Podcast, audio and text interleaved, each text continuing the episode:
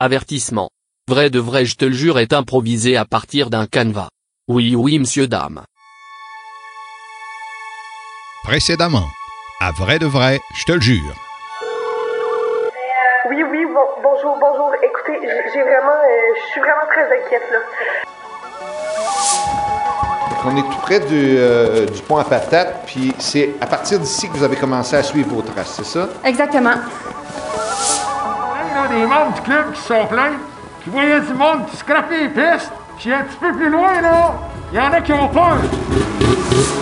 C'est ça, un bon matin, euh, je me suis fait un petit lunch, je me suis fait un- une tartine de beurre de pinot, puis, euh, puis j'ai, j'ai pris mon skidoo puis je suis allé au kilomètre 50. Tout ce qui vous sera raconté ici est vrai. Vrai de vrai, je te le jure. Je suis le détective de l'étrange et je poursuivrai jusqu'à ce que j'ai toutes les réponses. Vrai de vrai, je te le jure. Enquête numéro 2. L'énigme de la forêt. Épisode 2.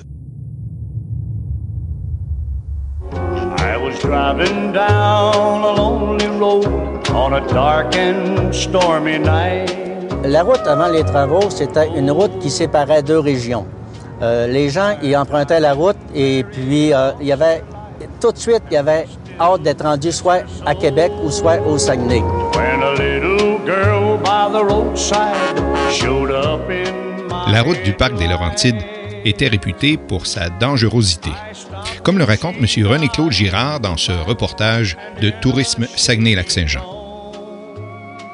Il existe un récit légendaire qui raconte qu'on apercevrait encore aujourd'hui une jeune fille, certaines nuits d'été, faisant de l'autostop le long de la périlleuse route 175. Avant, la route euh, nous donnait beaucoup de travail pour ce qui est des accidents. Je peux dire qu'avant, euh, je ramassais en moyenne 3,1 voitures par jour. C'est par une nuit fraîche du mois d'août 1992 que les premiers conducteurs rapportent avoir vu une jeune femme le long de la route. En la voyant, plusieurs se demandent si elle n'a pas été victime d'un accident. À l'époque, avant les travaux, la route n'était pas clôturée et des dizaines d'orignaux la traversaient quotidiennement, provoquant des collisions tragiques avec les automobilistes et camionneurs. Et puis, euh, je me rappelle une année, entre autres, on avait euh, presque 54 de mémoire. On avait euh, intervenu des, accidents avec des orignaux. Ça fait que ça, faut penser qu'avec chaque orignal, il y a une voiture. Bien que la route soit maintenant beaucoup plus sécuritaire, certains conducteurs apercevraient encore la jeune fille, ou du moins son spectre, certaines nuits, le long de cette route mythique qui nourrit encore l'imaginaire des gens de Québec et du Saguenay.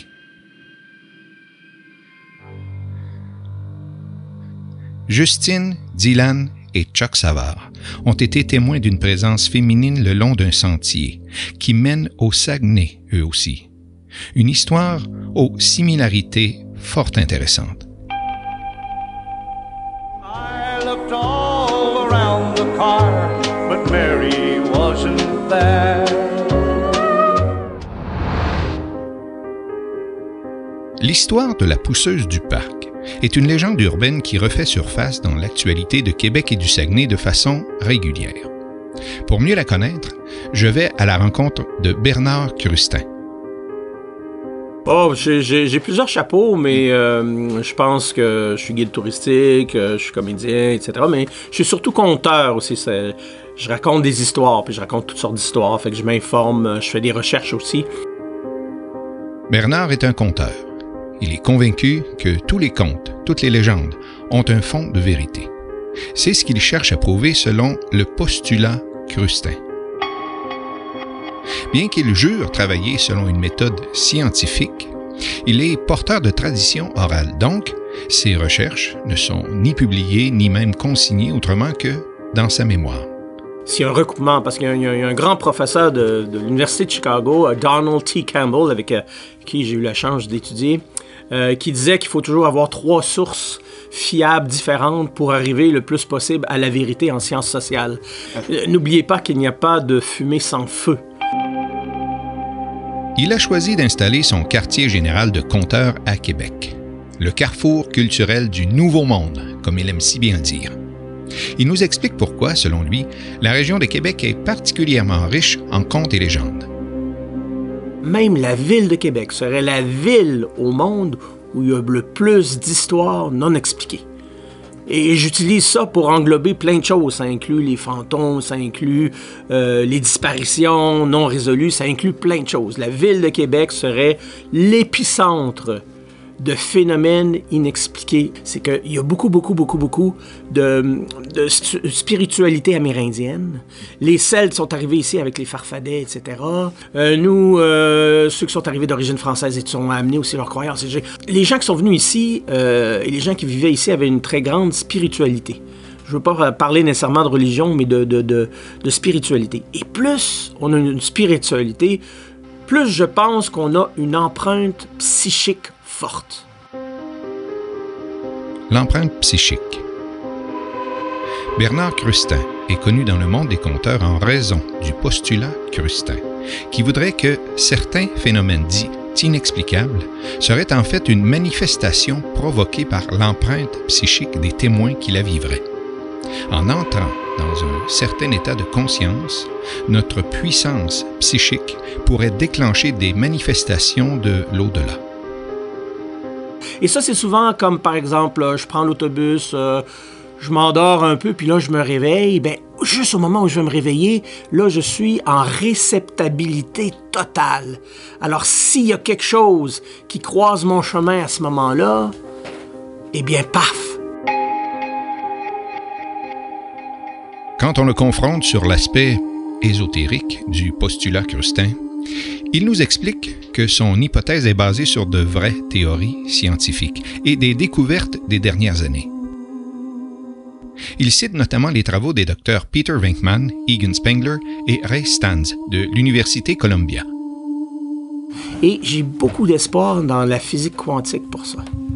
Ouais, ils, ont, ils ont commencé à parler d'univers parallèles ou de, je sais pas si ça vous est déjà arrivé à un moment donné, vous marchez ou vous rêvez et vous avez l'impression que vous vous êtes déplacé de quelques millicentimètres. Il y a eu comme un petit, un petit shift. Ça arrive là souvent, puis tu fais Ah, qu'est-ce qui s'est passé? Mais c'est que là, il y a eu un petit, une petite vibration entre les deux univers parallèles. Bernard Crustin connaît très bien l'histoire de l'autostoppeuse du parc des Laurentides. Non seulement il l'a entendu à plusieurs reprises, mais il a même entrepris des travaux de recherche selon son postulat. Ah oui, oui, oui, oui, j'ai fait beaucoup de recherches. Et j'en suis arrivé, parce que j'ai même été voir les statistiques au ministère des Transports. Hein. Et si on fait des recoupements et tout ça, on s'aperçoit qu'il y a juste, de 90 à 97, il y a une seule personne qui est morte. Là, le ministère, il nous dit pas c'est qui, mais il y en a juste une. Le mystère de la pousseuse demeure entier et bien gardé. L'histoire veut que des automobilistes, bien souvent des camionneurs, aperçoivent une jeune fille le long de la route 175 faisant du stop.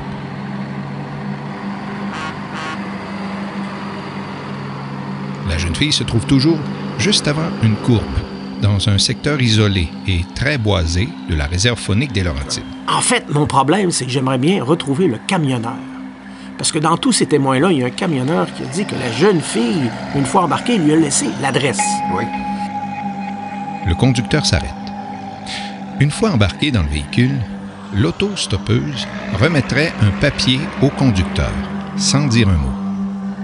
Sur le papier, on peut toujours lire une adresse menant à une maison. Durant tout le trajet, la jeune fille reste silencieuse, regardant droit devant, sans émotion. Le bon samaritain qui l'a fait monter la conduit à l'adresse figurant sur le papier. Attention à toi.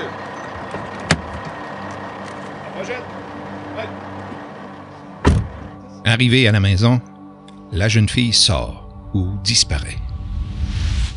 La légende raconte qu'à cette adresse, ceux et celles qui s'y sont rendus ont rencontré les parents d'une jeune fille décédée lors d'une collision sur la route 175 quelques années plus tôt. Il est allé voir à cette adresse-là, puis il a rencontré les parents de la jeune fille qui lui ont dit oui, qu'elle avait eu un accident, qu'elle était morte en revenant d'un concert, qu'elle avait été euh, à la Malbaie ou je sais plus trop où exactement.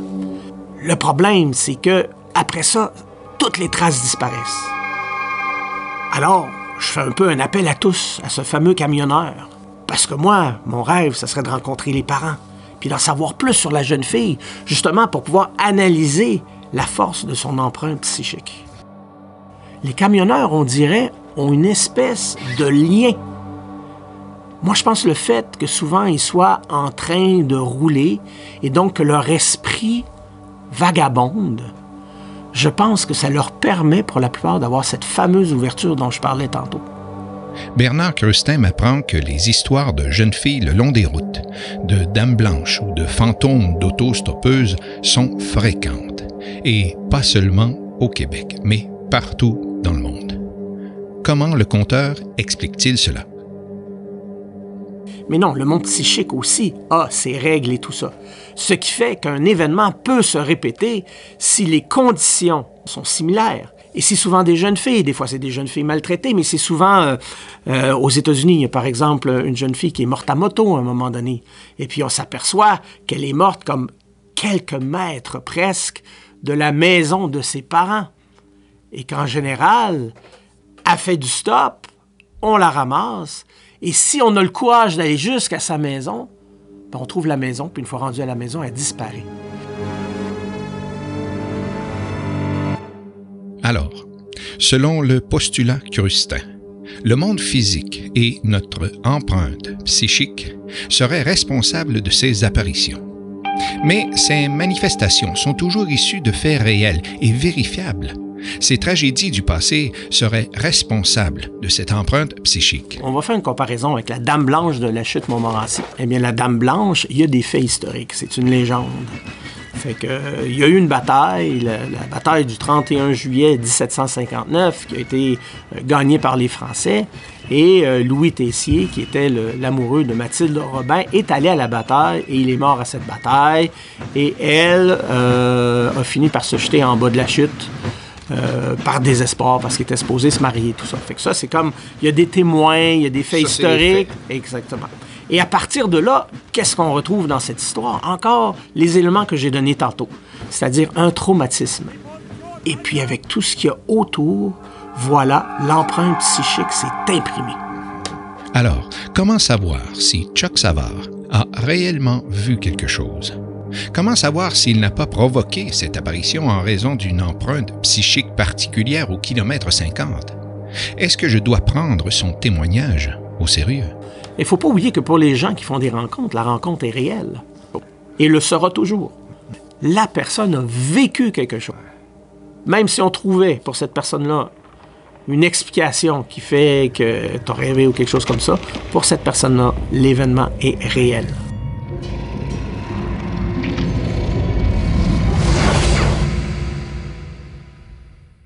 les trois témoins principaux de l'affaire auraient donc réellement vécu quelque chose.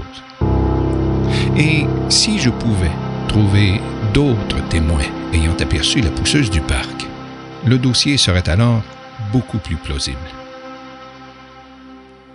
Dans cet espoir de trouver un autre observateur de la jeune femme, j'ai passé quatre jours à l'étape cette halte routière à mi-chemin entre Québec et le Saguenay. Vous jamais entendu parler de ça, une femme qui apparaîtrait sur le bord pour faire du pouce? Non.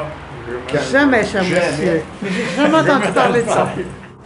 Ah ouais, la, fille qui faisait du pouce, là. Ouais, ouais, ouais, après, je cherche ça.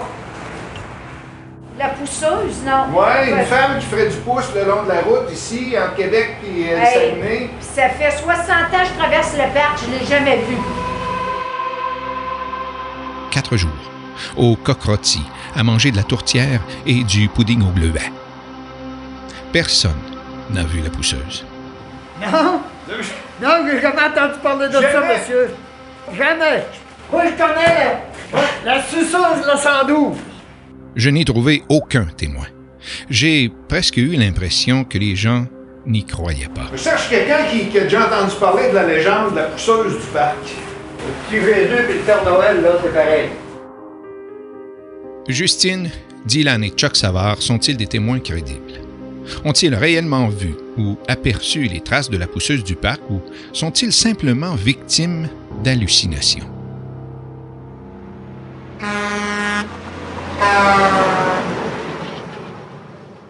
Bernard Krustem avait confirmé que je tenais probablement une piste intéressante, mais qui étaient exactement ces premiers témoins que j'avais questionnés? Justine, Dylan et Chuck qui avaient constaté les traces et rencontré cette dame sur le sentier des draveurs. Étaient-ils sains d'esprit?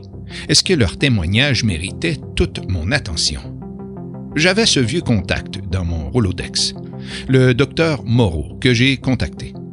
Psychologue, psychiatre et spécialiste dans le domaine.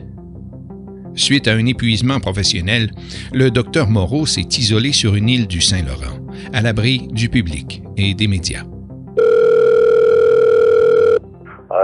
Vous savez, moi, je fais plus de consultations privées. On peut plus prendre rendez-vous avec moi, non, pour... euh, j'ai décidé de fermer ça. Il est arrivé trop de... Bon, écoutez, je voulais pas embarquer là-dedans, mais je vais vous le dire, là, au bureau en train ici, euh, Dr Moreau, Tremblay. Euh, bon, le Tremblay, je l'ai rajouté il y a pas très longtemps parce que Dr Moreau, on le sait. J'ai seulement gardé l'enseigne sur la porte de mon bureau. Justement, j'ai décidé de retirer tout ce qui a courriel, les numéros de téléphone. D'ailleurs, euh, je voulais savoir, vous avez, c'est qui exactement qui vous a donné le contact? Ah, c'était sur une petite affiche là, sur un poteau de téléphone. Moi, j'avais pris le numéro. Là. Je pense que c'était en 87. Je marchais la rue Saint-Jean. puis j'ai vu ça.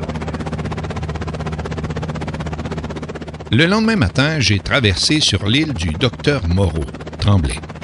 Il m'a reçu dans son cabinet clinique. Oui. Le docteur Moreau a créé un test psychodiagnostique, un outil d'évaluation psychologique de type projectif basé sur des algorithmes informatiques de type rétrino-numérique fixe.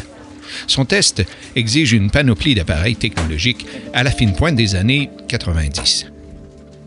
Bien que son test comporte de grandes similarités avec le test des taches d'encre de Rorschach, le docteur Moreau Tremblay précise que son test est bien différent, puisqu'il a été élaboré à partir de taches de café. Comme il le dit si bien, la psychologie évolue. Pourquoi se limiter aux taches d'encre? Notre psyché se développe avec le temps. La psychologie n'est pas fixée dans le béton non plus. Elle continue de bouger. euh, et puis, vous savez, il y a autant de psychologie qu'il y a d'humains. Tout le monde a un, un endroit de son jardin qui est un peu... euh, qui est barré à clé, voilà. Vous voyez, moi, j'ai, si vous voyez par la fenêtre, on a mon potager. Ouais. Euh, bon, vous voyez, j'ai des carottes, j'ai des choux, j'ai des tomates. Euh, vous voyez le petit coin là-bas qui est à, à droite dans le fond de, de ma cour, voilà, Ouais. avec la petite clôture, voilà, Ouais, exact. Voilà. Vous voyez le gros cadenas qui, euh, qui Ouais, est ici. ça me semble plus décoratif que d'autres choses. Non, c'est pas décoratif. Il y a d'autres légumes derrière cette porte. Essayez de deviner le légume qui est derrière cette porte que j'ai planté. Ah, C'est des concombres, voilà, donc c'est pas secret, je peux vous le dire, mais Le docteur Moreau Tremblay parle avec assurance. Il est très convaincant. En discutant avec lui, ses qualités professionnelles nous poussent à une certaine introspection. vous voyez, si, si je vous avais pas dit que c'était du concombre, ben, ça vous titillerait encore, n'est-ce pas? Vous voulez beaucoup comprendre ce qui vous entoure. hein? Euh, oui, mais c'est ça mon travail. C'est très intéressant. Le docteur Moreau Tremblay me présente une version portative de son appareil pour son test, le MORCAF. Le psychologue présente au sujet sept tâches de café dans un ordre déterminé. Le sujet doit ainsi dire ce qu'il voit dans les tâches, sans aucune autre restriction. Vous m'en dire un peu plus sur ce, sur ce test-là? C'est. euh, Mais écoutez, comme vous voyez, on a sept images. Et puis parce que vous voyez que chacune de ces sept images-là euh, nous sert à, à faire une évaluation. Bon, une des zones, c'est un peu réducteur, mais une des zones du cerveau. Bon, j'allais vous dire c'est quoi, mais en fait, euh, vous, vous voyez quoi là-dedans? dans le- euh, je vois, je vois un, oiseau à deux têtes et deux queues. Vous voyez un oiseau à deux têtes et deux queues. Ouais, c'est intéressant, c'est intéressant. Le psychologue interprète les résultats et fournit son rapport informatique. OK. Vous êtes contraint, n'est-ce pas? Euh, peut-être. Extrêmement intéressant. C'est assez euh, particulier. Je vous dirais qu'on va pas chercher. Je... Très près de la nature, mais vous essayez peut-être un petit peu de la l'embellir, peut-être. Pensez? Moi, je pense rien. Je- Quelques jours plus tard, nous avons accès au laboratoire principal.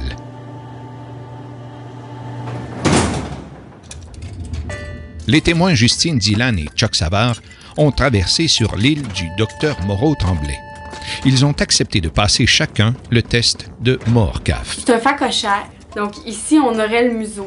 Puis le museau est quand même détaché du reste du corps. On aurait tendance à penser qu'il y a une certaine Assis sur des chaises futuristes, branchés aux appareils technologiques, les deux colocs se font face. On dirait un peu euh, Justine de dos, là, quand. Ouais, on- parce qu'on jase le soir, puis on, on fait la vaisselle, comme ensemble, puis on dirait un peu que c'est elle de dos qui fait la vaisselle. là, c'est- Justine et Dylan ont répondu aux questions ensemble, selon les désirs du docteur Moreau-Tremblay, voulant les confronter en duo. Ben écoutez, il y, a, euh, il y a du contenu là-dedans. Ce ne sont pas des témoignages qui sont, selon moi, inventés. Euh, ça ne semble pas être euh, dans un état de délire que Justine et Dylan nous ont livré leurs témoignages. Pour ce qui est du témoignage de Chuck Savard, le docteur Moreau-Tremblay est beaucoup plus précis. L'image 3, ça représente euh, la Chine et euh, le thé noir. C'est quelqu'un qui se parle à soi-même, en fait. C'est quelqu'un qui se valide lui-même et qui cherche un peu à se justifier. La deuxième image, ça représente euh, le plexus solaire de quelqu'un qui, qui s'ouvre à la vie, euh, qui dit oui à la vie, euh, qui mord dans la vie, et il a mis un toxedo. qui est très terrestre. Vous, vous, vous savez, les Anglais disent euh, matter of fact, donc c'est la matière du fait. L'image 7, c'est, ça représente un, un regard. C'est, vraiment, c'est très beau. C'est vraiment, ça me rappelle, ça me rappelle ma mère et ma fête. J'aurais tendance à donner la troisième personnalité à cette personne, même avant de euh, qu'on l'entende ici Donc ensemble. déjà, ouais. Oui, oui, voilà. Donc il y aurait des chances que ce soit une autre personnalité, évidemment. C'est la personnalité robotique. Moi, si je peux vous permettre une petite histoire, mon, mon frère était de personnalité euh, robotique, et puis euh, bon, ça arrivait quelquefois là, dans des dans des fêtes de famille qu'il dansait le, le, le robot. Et puis je me souviens de cette, ce récit de la danse avec, euh, avec la figure euh, dont, l'homme parlait. C'est que la danse fait souvent partie de la vie des gens avec la personnalité dite, dite robotique.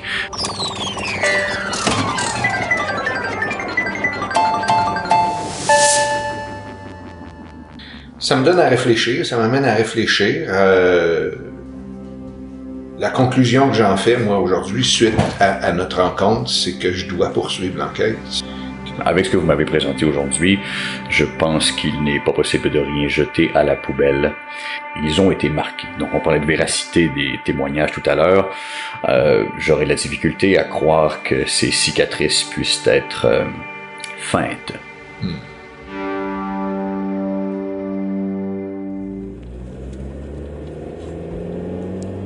De retour dans ma voiture en direction de ma maison, je me questionne toujours sur la crédibilité des trois témoins principaux. Est-ce que je peux leur faire confiance et poursuivre l'enquête? C'est à ce moment que j'aperçois quatre voitures de police à la résidence pour personnes âgées des condos du repos du guerrier. Je m'arrête. Des dizaines de résidents sont à l'extérieur. De toute évidence, il y a eu un événement. Qu'est-ce qui se passe? Ah? Il est pas un, c'est quelqu'un qui est passé. qui est entré puis il est disparu. Dans la, la résidence? Puis il est plus là? Non, on n'a pas eu moyen. C'est comme... Évaporé. Évaporé.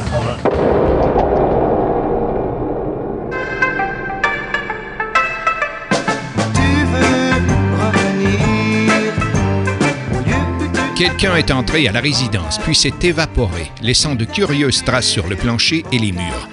J'avais d'autres témoins.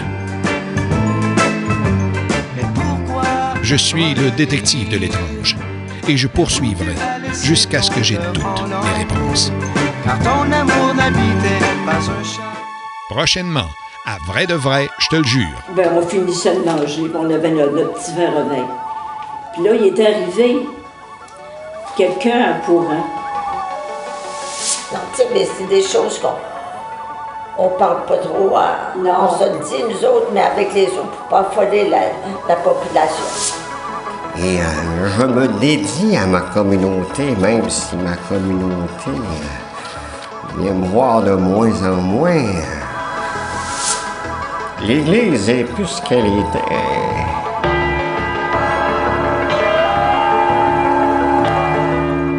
Attends un peu, c'est pas fini. Prends quelques secondes pour me donner un coup de main. Tu peux nous aider à faire connaître le podcast de Vrai de Vrai, je te le jure, en partageant sur tes réseaux sociaux les épisodes que tu as aimés. Aussi, sur toutes les plateformes d'écoute, laisse-nous un commentaire et une évaluation. Un tout petit geste qui nous permettra de faire connaître la série à un plus grand nombre. Quelques secondes de ton temps, qui nous aidera vraiment beaucoup. Oui, c'est vrai. Vrai de vrai, je te le jure. Où tu as laissé ton cœur en ton